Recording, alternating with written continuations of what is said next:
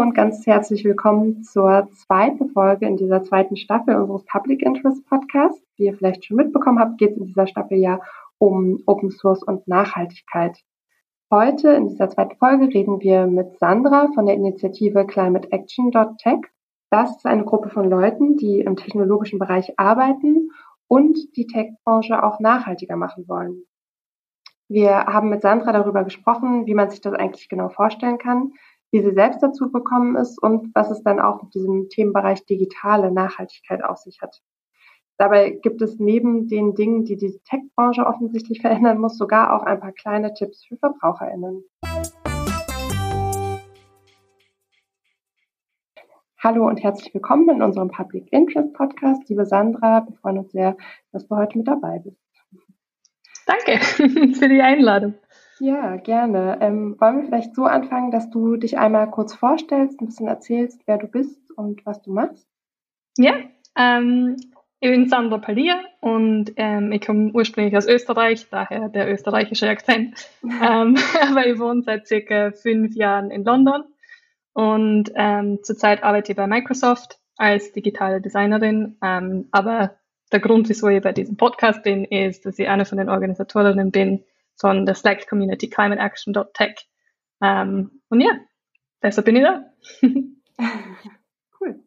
Wir haben uns ja im Vorhinein so ein bisschen auch auf ähm, eurer Webseite umgeschaut und äh, da gab es ein sehr interessantes äh, Mission Statement. Ich habe mir jetzt mal erlaubt, das zu übersetzen, damit ich hier nicht in die Verlegenheit komme, Englisch sprechen zu müssen. Und zwar heißt es, wir sind Tech-Worker, die in Unternehmen, Organisationen und der Industrie durch den Aufbau und die Unterstützung von selbstorganisierten Gemeinschaften den Anstoß für Klimaschutzmaßnahmen geben. Das klingt erstmal unglaublich breit und nach einem äh, sehr äh, großen Plan. Kannst du ein bisschen sagen, was dahinter steckt, hinter dieser Mission und genau so ein bisschen mit Leben füllen? Was, was bedeutet das dann für euch in eurer Arbeit? Ja, gern. Ich habe ich hab unser Mission Statement noch nie auf Deutsch gehört. Also das war doch ziemlich, ziemlich schön. wahrscheinlich schwieriger ähm, auf ja. Deutsch, als es auf Englisch dann ist. ähm, ja, das Ganze heißt im Endeffekt einfach nur, dass wir Veränderungen vorantreiben wollen, um die Tech-Industrie nachhaltiger zu machen. Und ähm, unsere Mitglieder verwenden eben unsere Slack-Community, um zu lernen, wie man am besten Nachhaltigkeit im Arbeitsalltag einbauen kann. Das heißt, manche von unseren Mitgliedern, also ein paar von unseren Mitgliedern sind bei Climate Action Tech dabei, weil sie generell ihren Job wechseln wollen und in den Klimabereich einsteigen wollen.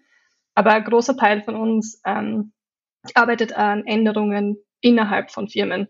Und es drückt sie dann auf verschiedene Arten und Weisen aus. Also es ist zum Beispiel, manche gehen einen Weg, der eher auf die eigene Arbeitsweise läuft, also zum Beispiel nachhaltigere digitale Pro Produkte designen und programmieren.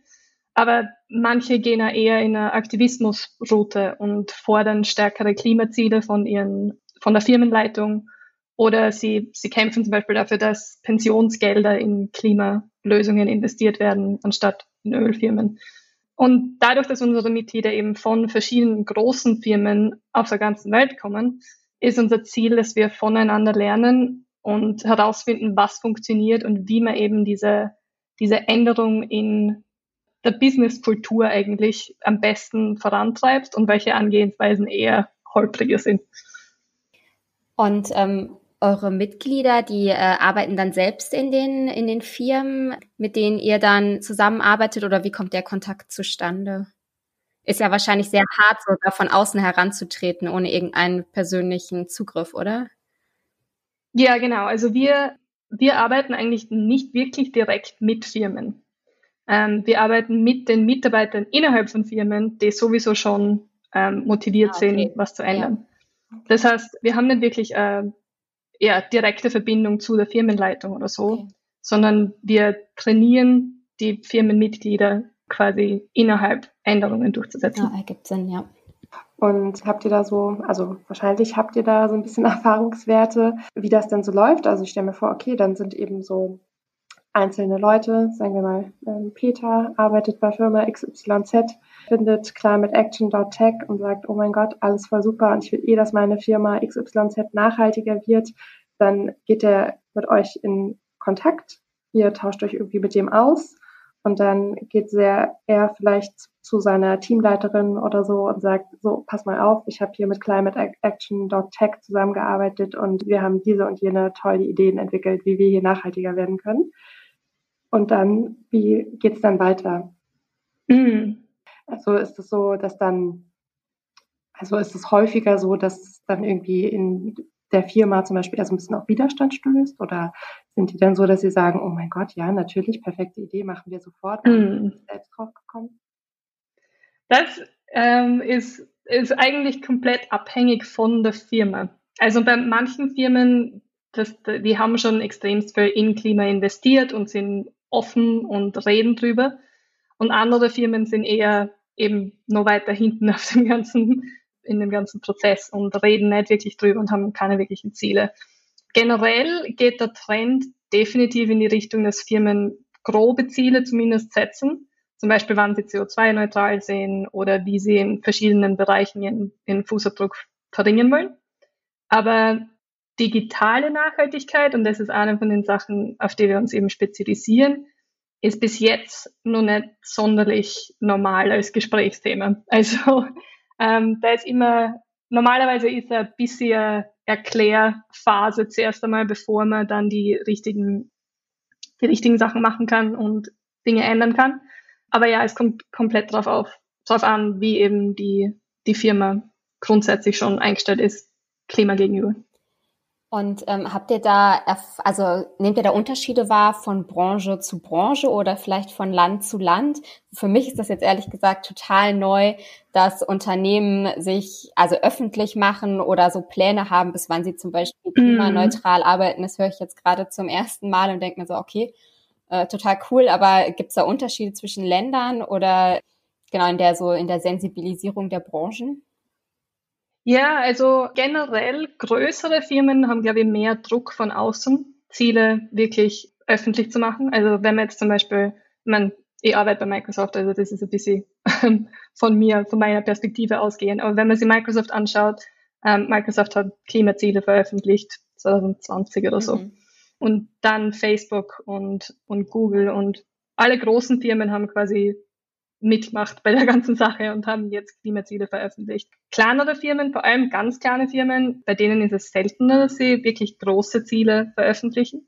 Aber generell geht der Trend in die Richtung, dass es zumindest, dass Firmen zumindest auf ihrer Website drüber reden, was sie alles machen. Ja, und in, in, auf die Frage, ob es geografisch Unterschiede gibt.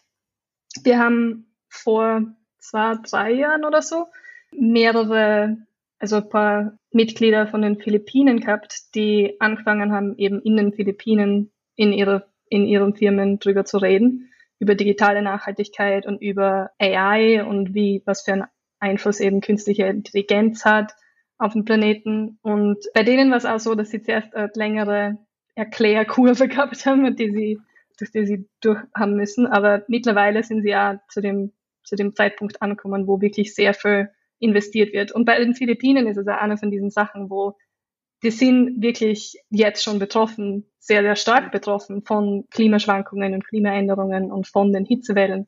Insofern ist es, ist es nur realer auf eine gewisse Art und Weise und nur wichtiger, dass, dass Firmen, dass Firmen quasi was machen.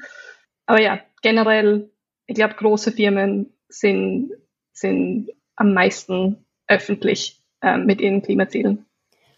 Und ich muss noch mal eine Nachfrage stellen. Also ähm, wie, wie seid ihr so mit dem Thema Greenwashing konfrontiert oder wie bringt ihr, also was so euer Gefühl, wie, welchen Anteil hat das dann in dieser ganzen Interaktion? Also ich könnte mm. mir vorstellen, dadurch, dass es ja dann so ein eher so ein Bottom-up-Prozess ist von den Mitarbeitenden, dass es weniger Raum gibt, äh, dass das so als reines Greenwashing ausgelegt wird, der ganze Prozess, sondern dass halt mehr also dadurch, dass halt die Mitarbeitenden selbst das gestalten, da mehr äh, Handfestes hintersteht. Aber was sind eure Erfahrungen damit? Ja, die, das ist immer die Schwierigkeit mit, ähm, mit jeglichen Klimaaktionen und Klimazielen und, und den ganzen Sachen, dass es eventuell zu Greenwashing ausarten kann. Aber eben wie du gesagt hast, dadurch, dass, dass wir unsere Aktionen sind auf die Mitarbeiter fokussiert und Mitarbeiter sind sehr, sehr starke Stakeholder eigentlich. Als investiert in die Firma sind sie ziemlich wichtig. Und dadurch, dass von den, von den Mitarbeitern, die Climate Action Tech Mitglieder sind und was ändern wollen, dadurch, dass diese Änderung sehr, sehr stark in den Herzen drinnen steckt, lassen sie sehr viele von unseren Mitgliedern, glaube ich, nicht von Greenwashing überzeugen und kämpfen wir dafür, dass es innerhalb von der Firma nicht dazu kommt, dass Greenwashing betrieben wird oder dass Sachen gesagt werden, die einfach nicht, nicht richtig sind. Ich könnte mir auch vorstellen, dass Mitarbeiter natürlich einen ganz anderen Hebel haben. Also gerade so in der Tech-Branche. Ne? Ja. Die können ja immer sagen, ja, dann arbeite ich halt woanders, weil ich werde ja überall gesucht. Ist ja auch nochmal ja, selbst genau. unausgesprochen ein riesiges Druckpotenzial. Ja, total. Und das sind ähm, zum Beispiel die, die Organisation Amazon Employees for Climate Justice sind ein sehr, sehr gutes Beispiel dafür, was für eine Kraft eigentlich Tech-Arbeiter haben. Weil die haben sie zum Beispiel mit Arbeitern von, von den ähm, Warenhäusern von Amazon zusammengetan mhm. und haben durch ihren Aktivismus sehr viel, sehr viel Wirbel, sehr viel aufgewirbelt. Ja, sie sind ein sehr gutes Beispiel für internen Aktivismus, der dann eben mal in dem Fall extern von der Presse äh, mit dokumentiert worden ist. Könntest du uns noch ein anderes konkretes Beispiel nennen, wie in einer, äh, zum Beispiel in einer Tech-Firma anders gearbeitet werden kann, sodass die Branche nachhaltiger und klimafreundlicher wird? Oder also vielleicht so ein Erfolgsbeispiel, was ihr habt, wo ihr sagt, so, hey, das war ein super guter Prozess und das sind jetzt schon so die Ergebnisse, die wir sehen? Ja, es gibt verschiedene Herangehensweisen. Also wenn man zum Beispiel eine Tech-Firma ist, die Produkte für andere Firmen macht, dann kann man sehr, sehr streng sein bei der Überlegung, mit wem man zusammenarbeitet. Das ist zum Beispiel eine von den Sachen, die Whole Grain Digital total gut macht. Ähm, das ist eine Firma in London und die kümmern sich eben um, um ähm, nachhaltiges digitales Webdesign und sind sehr, sehr offen darüber, dass sie zum Beispiel nur mit, nur mit Firmen zusammenarbeiten, von denen sie wirklich glauben, dass sie gute Firmen sind. Das heißt, das ist, das ist eine Richtung, in die man gehen kann als, als Tech-Firma. Und dann in der eher philosophischen Gegend ähm, von Aktionen. In der Tech-Industrie gibt es mehrere Einstellungen und Sichtweisen, die klimamäßig nicht sonderlich gesund sind.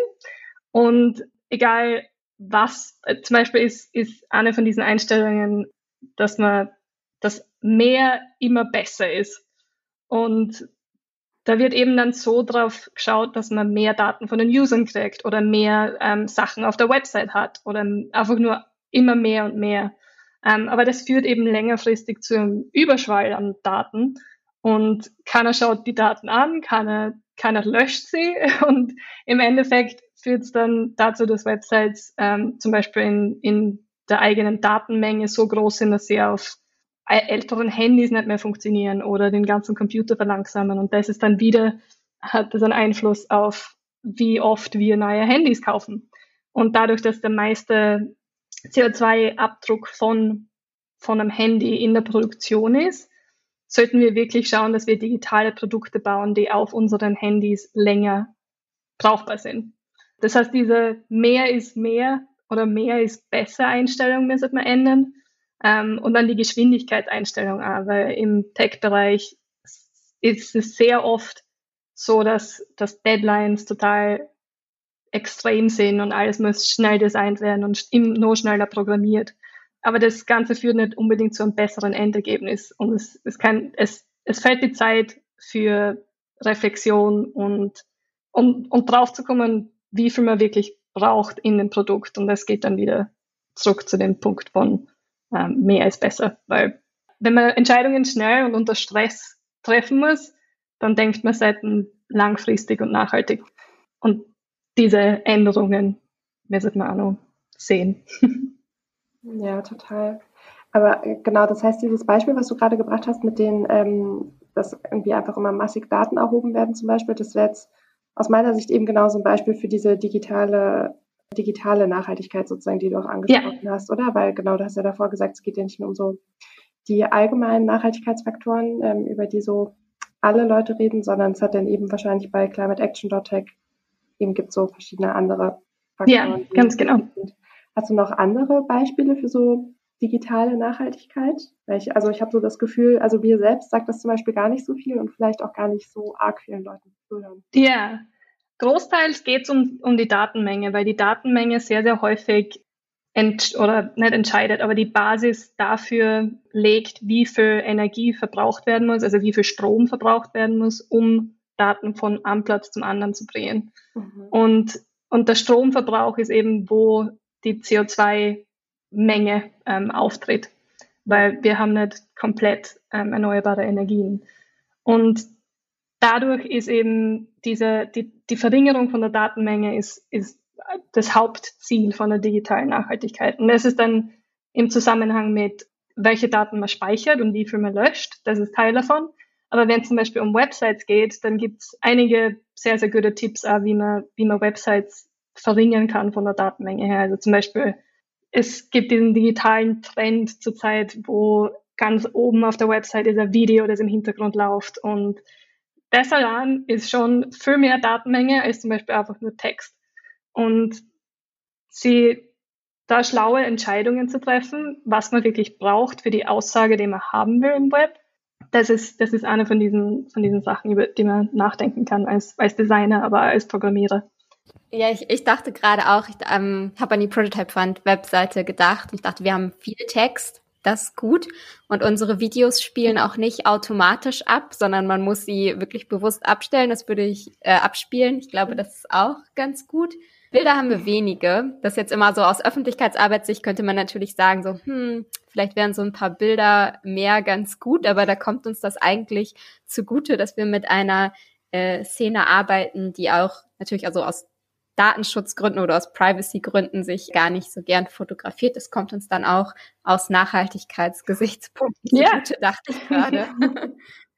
das, ist, das ist eine von diesen Klassensachen von digitaler Nachhaltigkeit. Sehr, sehr häufig gibt es so viele andere positive Nebeneffekte. Dass zum Beispiel mehr oder User, die ältere Handys haben, können die Website trotzdem nur laden. Oder wenn du mehrere Tabs offen lässt, dann ist das der Tab, auf dem die Website ist, die besser programmiert ist und weniger Daten überträgt. Es macht einfach die gesamte Website und Browser die Art und Weise, wie der Browser ähm, funktioniert, ist dann einfach auch besser, wenn, mhm. wenn die verschiedenen Websites oder wenn alle Websites nachhaltiger gebaut sind.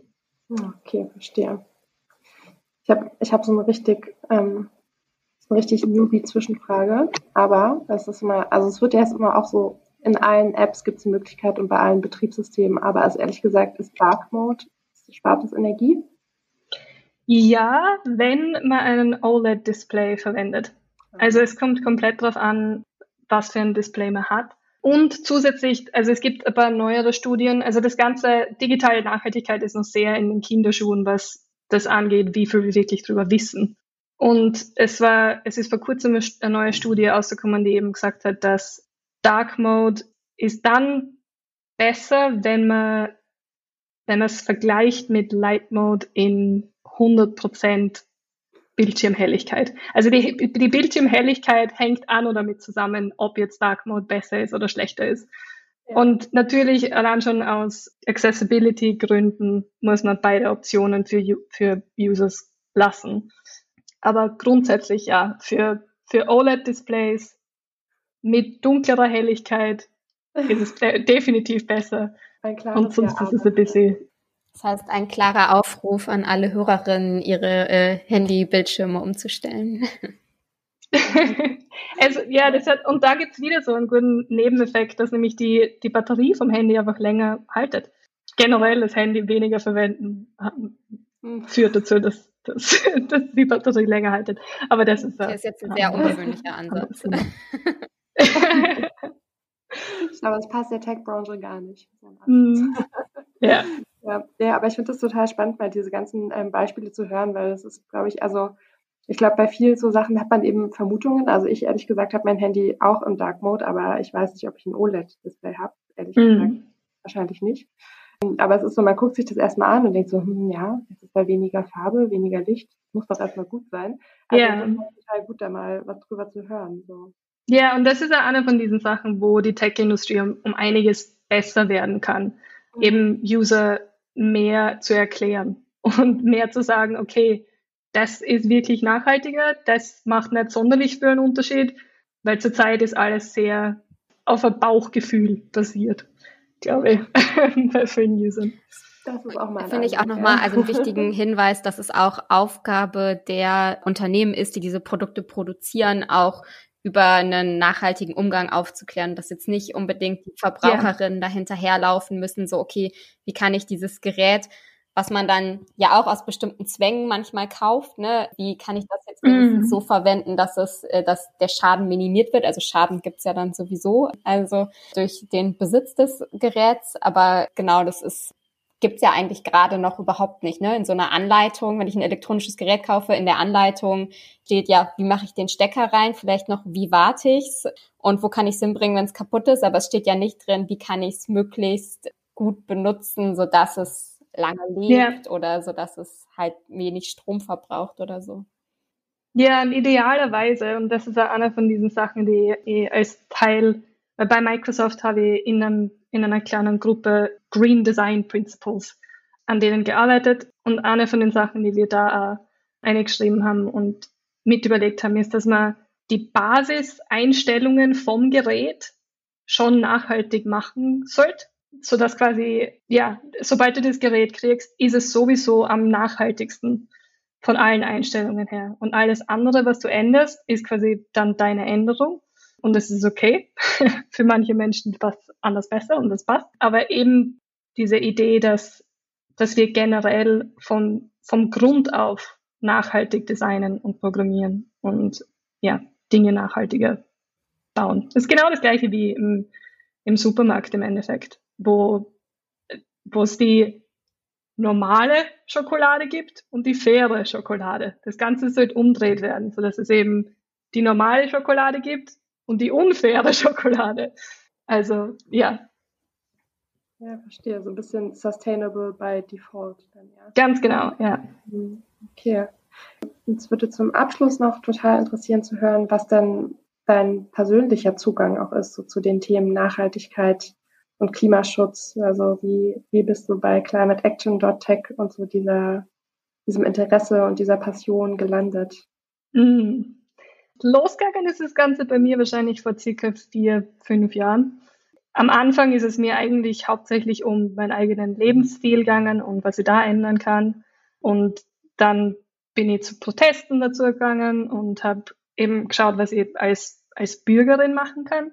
Und mittlerweile haben sie meine Ziele dann eben weiter geändert, weil ich dann draufgekommen bin, dass ich eigentlich die meiste Zeit unter der Woche verbringe im Arbeitsplatz. Und, und dann war eben diese Frage, was kann ich als digitale Designerin machen oder anders machen, damit, damit ich nachhaltiger bin. Und so bin ich dann zu Climate Action Tech gekommen und habe dann eben freiwillig ähm, zu arbeiten begonnen als, als Organisatorin. Und ja, ich bin weiterhin sehr motiviert, Sachen zu ändern auf allen Leveln, also Privatleben als Bürgerin in einer Demokratie und, und eben an einer Arbeit, weil ich sehr, sehr stark für die Zukunft kämpfen will, die, die ich gern sehen würde. Also eine, wo wir eine Wiederverbindung mit der Umwelt haben und wo es total viele Minigärten gibt, die nur so wuchern. Und eine Zukunft, die einfach auch gerechter ist und wo kein CEO mehr als, als dreimal so viel wie der niedrigste, niedrigst bezahlte Arbeiter verdient, zum Beispiel. Und ich werde weiterhin dafür kämpfen. Das ähm, ist, glaube ich, für viele Leute nochmal total motivierend zu hören, ähm, wie das sagst, Sandra. Und ähm, finde ich auch ein sehr schönes ähm, Schlusswort für, für unser Gespräch hier. Ähm, ganz äh, vielen Dank für die ähm, vielen spannenden Einblicke, die du uns gegeben hast, Sandra. Danke nochmal für die Einladung. Danke dir. Sehr gerne.